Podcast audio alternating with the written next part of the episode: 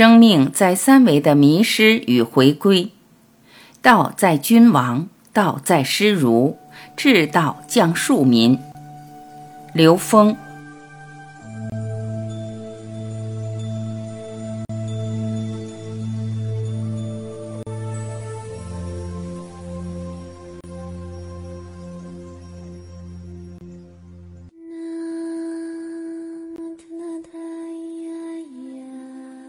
有人问刘峰老师，有关人类文明达尔文的进化论与神创世的说法。西方以玛雅文明、苏美尔文明作为他们的一个主旋律，一直在回避我们古华夏的这种能量及源头。西方在人类文明起源的话语权上设定了一个很不恰当的坎儿，他们是以考古的证据来证明自己有这个文化。而我们在夏商时期的好多文化古迹不是特别的全，但是我们的《山海经》记录了很多精准的画面。我也找到一张伏羲女娲图，请您对上古文明、人类缘起以及我们古华夏这个渊源跟西方这方面理论之间做一个解读。谢谢。刘峰老师回答。我们人类在表达这个空间和存在的智慧系统，其实有无穷多个。那么这无穷多的系统，它都在以不同的方式、语境、逻辑，在表达着这个空间和存在的这个概念。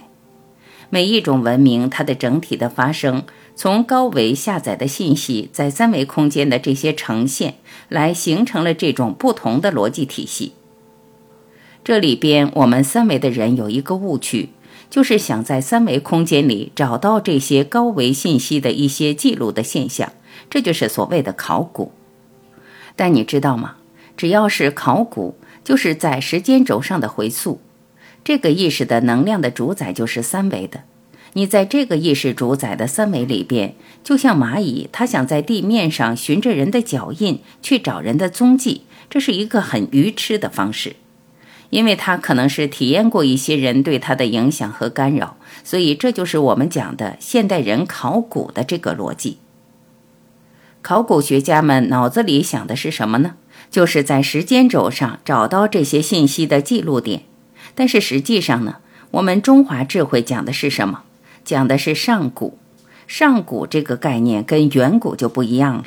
上古是指从高维去找信息，进入高维去找信息，这才是真正的信息来源。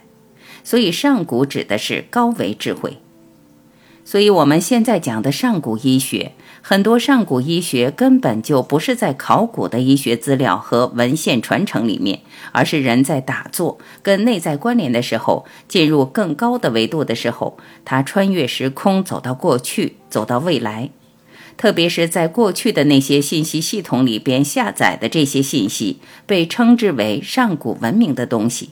上古医学全是从这儿来的，从记录里来的所有信息，所有考古的这套东西都是三维信息。最早的伏羲文化是指向高维的，是竖起来的，它是群龙无首，是指向 n 维 n 趋于无穷大的，是纵向的一个龙的概念。也就是告诉我们，这个时空的能量往纵向是达 n 为 n 趋于无穷大，那是个趋势。那个境界的道你表达不出来，你只要表达出来就不是。所以道可道非常道，言语断道。只要你有形式的表达，就不是它的本质。它表达出来的全是道理，所以道理不是道，就像物理不是物一样。那我们考古考的全是表达，全是有限的表达。伏羲文化研究天地人，它可以达到无上的境界，达到天人合一的 n 为 n 趋于无穷大的境界，这才是中华文化的底蕴，是纵向提升生命的维度。而终极目标是 n 为 n 趋于无穷大，这是我们真正的中华信仰的底蕴。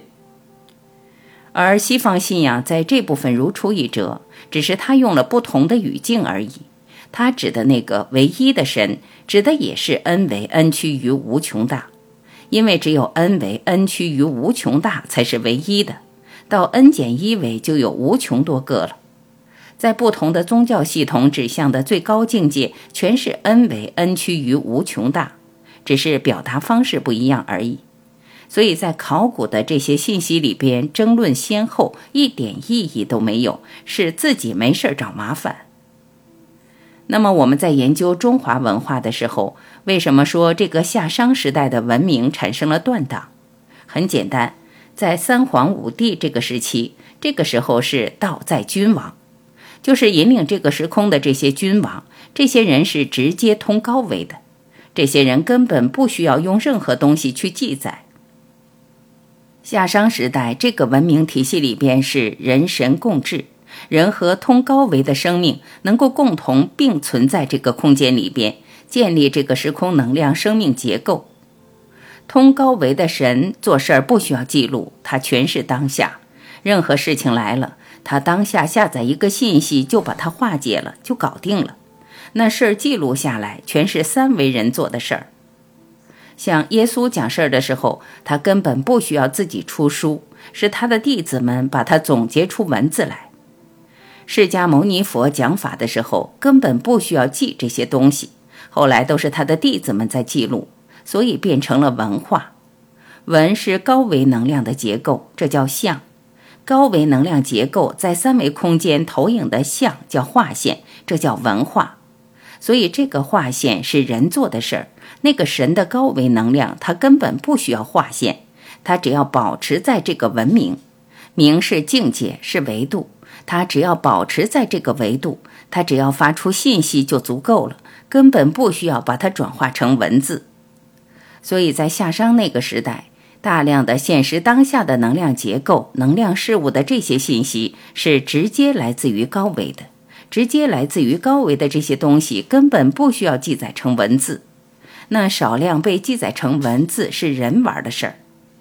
真正明白这个的时候，那么人类到今天又回到了这个阶段，到了什么阶段呢？直接从高维下载信息，在现在的这个时空里边，这些年出现了特别有意思的事儿，就是黑科技。什么是黑科技？黑科技就是直接从高维下载，下载下来以后，它在现实中的呈现，现实的科学家们。现实的科学逻辑还没明白怎么回事儿，它在现实中已经用上了，这叫黑科技。未来黑科技将井喷式的在中国大地上发生，因为东方智慧是高维引领低维的，东方是以天人合一的宇宙观决定协和万邦的国际观，决定和而不同的社会观，最后是人心和善的道德观，是宇宙观决定世界观。世界观决定人生观，人生观最终选择价值观，在这个逻辑上的呈现，全是从高维来的。这个时空点就是一个颠覆了，三维人从下往上爬，爬半天，爬到十一维爬不动了。霍金在这节点上已经说出一些别人听不懂的话，但他是从下往上爬。霍金去年走了以后，就是人类从下往上认知宇宙的时空阶段寿终正寝了。人类从上往下认识整个宇宙空间的时空阶段回归了，因为我们老祖宗就是这么玩的。东方智慧是从上往下认知整体宇宙的，这叫天人合一。所以在了解到这个层面再去看，我们东方智慧和现代人类的所有智慧，它是一体的。那么这里边牵扯一个非常重要的概念，在这个时空，人类需要什么样的智慧？什么样的智慧能够成为我们人类真正的共同的信仰？那就是最具有包容性的智慧。它不是说大家在一起 PK，谁更有理，谁发生的更早，谁在考古里边得到更多的证据，一点意义都没有。因为考古全是在三维空间里的事儿。人类的智慧是整个 n 维宇宙空间智慧系统的，所以你站在多高的宇宙空间格局，你能够包容人类的所有智慧，看到所有人类智慧的时空合理性，这样的智慧才是人类共同的信仰。人类的未来一定是交响乐，而这个交响乐的人类文明的底蕴，只有中华优秀传统文化具有这种底蕴。我们中华文明几千年走过来以后，我们发现各种智慧能量在这里边，儒释道能够高度融合统一，大家在这儿能够和谐共生。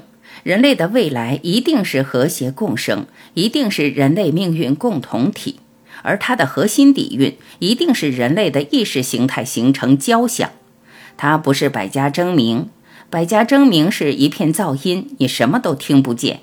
一定是百家和鸣，和鸣就是交响乐，而只有中华文明、中华优秀传统文化具有交响乐的底蕴，中华智慧的巨大的包容性，天人合一、太和文明是整个和谐的基础。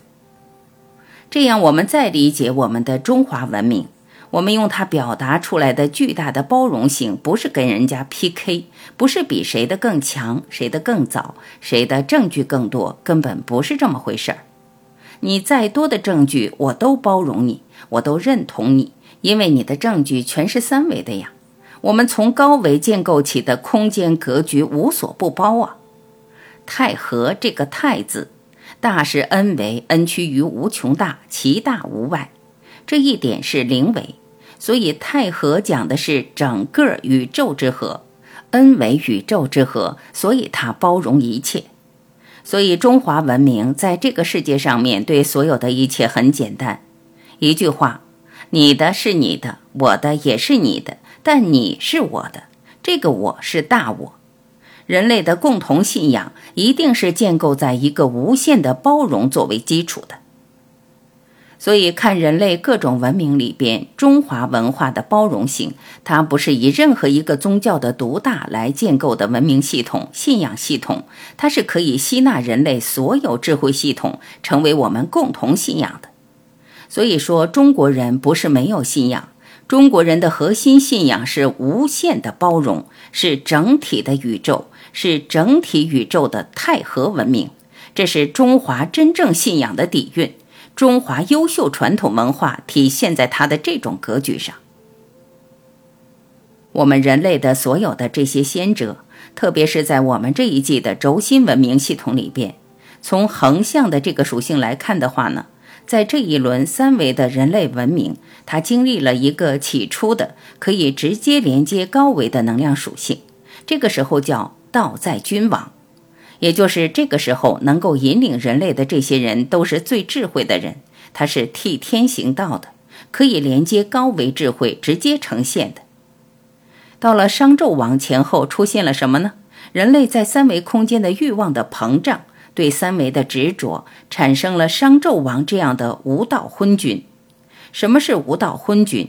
其实就是他离开了天道的这个方向，离开了以生命觉醒作为生命目标。他误导了生命在三维空间的这种执着。这时候，君王里边已经出现了这种情况，所以道的代表就以新的形式出现了。这时候叫道在师儒，这就是我们这一季能量文明，就是以老师的形式呈现。这个时候，他们做的事情叫代天宣道。像释迦牟尼佛原来是可以做君王的，他选择当老师。孔子。老子、耶稣，其实他呈现的都是在宣道、传道、布道这么一个角色，就是把高维信息直接下载下来，来唤醒生命。他们是帝王师，就是帝王也得师从于这些智慧。这个时候，很多帝王的生命状态是代表了三维，而三维能量状态又是一个在三维空间里边的一个相对局部的这种能量利益关系。有限的能量格局，而真正的智慧是一个无限能量格局。无限能量格局一定是驾驭有限能量格局状态的，所以这就是我们在这个轴心时代出现的这种情况。那么实际上呢，这个过程是我们生命在三维空间迷失以后的一个回归的过程。经过最黑暗、最纠结的过程后，我们开始觉醒了。我们从原始共生的那个过程进入野蛮竞生的时代的时候，战乱不断。我们想通过我们的这种欲望的膨胀去获得资源的掌控的时候，我们的所有行为都以对立和竞争作为目标。这就是人的三维能量的兽性，在这个时空里边占的这个作用很大。两次大战以后，人才觉醒过来，原来冷兵器时代不存在对人的物种的灭绝的可能性。但是到了原子武器出现以后，人们才明白，原来我们是可以把我们自己给灭了的。这时候，人就开始明白了，不能这么玩了。我们要再用这种游戏规则玩下去的话，就提前同归于尽了。所以这时候，一些聪明人、有一定智慧的人就开始选择新的游戏了。这个新的游戏就是说，我们继续竞争，但是我们设定一个游戏规则。这个游戏规则是不以消灭对方肉体的，因为我发现我能把你消灭的同时，可能我也没了。这个时候就开始文明晋升了。所以，经济逻辑建构的是文明晋升，但文明晋升有一个最基本的约定，就是咱们都是自私的，自私是人的权利，所以把每个人的私利作为一个机制平衡在里面。这时候产生了所谓普世价值，这时候只在想诚信，我得对你保持诚信。这个时候觉悟的生命就不存在。大家只想这个能量怎么分配，怎么在一个所谓合理的一个有限的游戏规则平台里边，我们去竞争。但是呢，忽略了在更大空间里读懂这件事，在更大的人的格局空间里发现，文明晋升是人类合伙高效率掠夺我们自己和后代的生存资源，它只不过是换了一个死法，换了一个自杀方式而已。所以走到今天，开始有更多生命觉醒了，发现这么玩不下去了，这个经济游戏规则也不能玩了。所以呢，要进入下一个阶段，叫和谐共生。我们人类跟所有存在和谐，这是中华老祖宗的概念，这叫天人合一和道法自然。这也是习主席提出来的，建立人类命运共同体，不是一个势力、一个集团的利益独大。也不是只是每一个人的私利，在这个竞争抢夺过程中达到一种平衡，不是聪明的精致的利己主义可以在这个时空里边占有公权。一帮自私的人根本没有权利谈民主。为什么？自私的人谈民主，就是集体商量怎么死得更快一点。真正的民主一定是觉醒的生命讲民主，人类的希望才是美好的。自私的人讲民主，最后就是大家怎么瓜分，我们把这个东西分完了算，分完了下辈子是什么样，咱们什么也不用管，这是一种自私的民主。所以把这事儿想透了的时候，人类一定进入和谐共生。民主是觉醒的生命才有可能驾驭资源，才能驾驭公权，才能合理的使用公权，这就是公有制的核心要素。但是公有制里面因为不纯，才出现了在公有制体系里边人们对制度的质疑。制度的质疑不是公有制的问题，实际是什么？是什么样的人来驾驭公权的问题？一个没有觉醒的生命，带着任何杂质的生命，没有权利来干预公权。不说驾驭，连干预公权的权利都没有。所以这时候，人类进入更高一个境界，才发现原来每一个生命本自具足，本自具足的生命只有一个方向，就是付出。所以，付出是生命的第一需要。